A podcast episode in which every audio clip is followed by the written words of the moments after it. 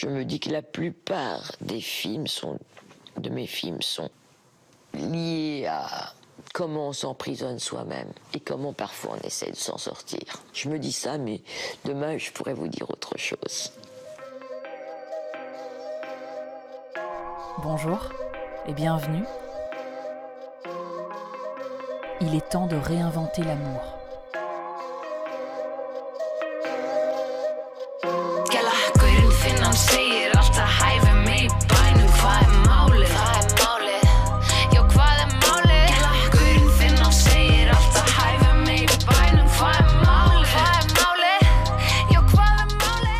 Je m'appelle Aurélie Dreuge du Cerceau.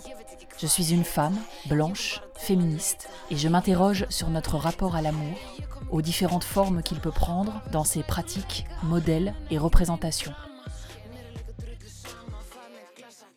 Je me demande s'il est possible de réinventer l'amour, demande Victoire Toyon dans son podcast Les couilles sur la table.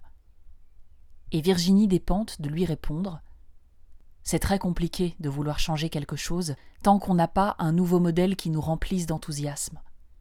Ce qui nous manque, il me semble, dans toutes nos expériences de vie, c'est des expériences de vie réelles qui nous remplissent d'enthousiasme.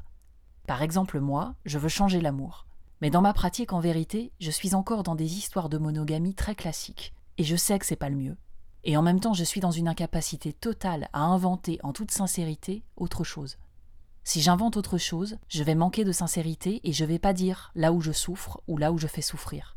Et du coup, c'est là-dessus que moi j'attends par des gens plus jeunes de trouver des formes réelles, le faire réellement, être en train de le vivre. Et là, effectivement, si on change l'amour, on s'en fout que ce soit un amour entre un pénis et un vagin. On peut passer à autre chose très facilement, à tous les niveaux. Mais il faut d'abord craquer le truc et avoir l'idée. Dans ta pratique, toi, quotidienne, qu'est-ce que tu fais qui est différent et que tu défends?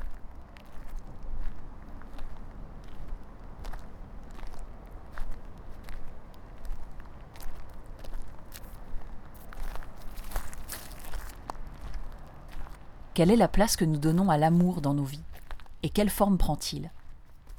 Quelles sont les modifications, transformations que l'on souhaiterait initier, que l'on a déjà mises en route? C'est quoi le couple? Pourquoi on dit le couple? Et quelles en sont les variantes, les déclinaisons de couleurs possibles? Dans leur formidable manuel d'activisme féministe paru aux éditions des femmes Antoinette Fouque en mars 2020, Sarah Constantin et Elvire Duvel-Charles écrivent dans leur avant-propos Au fil de nos discussions, nous nous sommes rendus compte que la force et la puissance de nos corps et de nos voix militantes s'évaporaient une fois passée la porte de nos chambres. Une fois rentrés chez nous, nous laissions entrer le patriarcat dans nos culottes et dans nos vies. Nous, femmes au buste conquérant et fiers dans la rue, finissions dépossédés de nos corps et de nos envies dans l'intimité.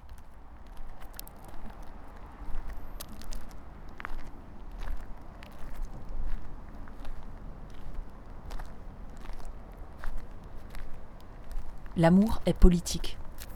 Il peut nous permettre de penser, questionner et réinventer nos manières d'agir et de recevoir dans la cellule intime et au-delà. Nous allons donc tenter de comprendre ce qu'il raconte de l'individu et de la société dans laquelle nous vivons, et en quoi il est important de le réinventer.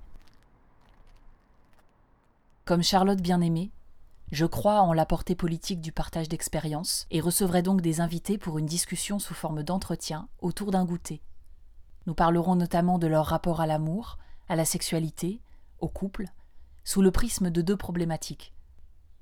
En quoi l'expérience de l'amour participe de la réinvention de l'individu dans ses fonctionnements et aspirations? En quoi l'expérience de l'amour participe de la réinvention du rapport aux autres et à la société?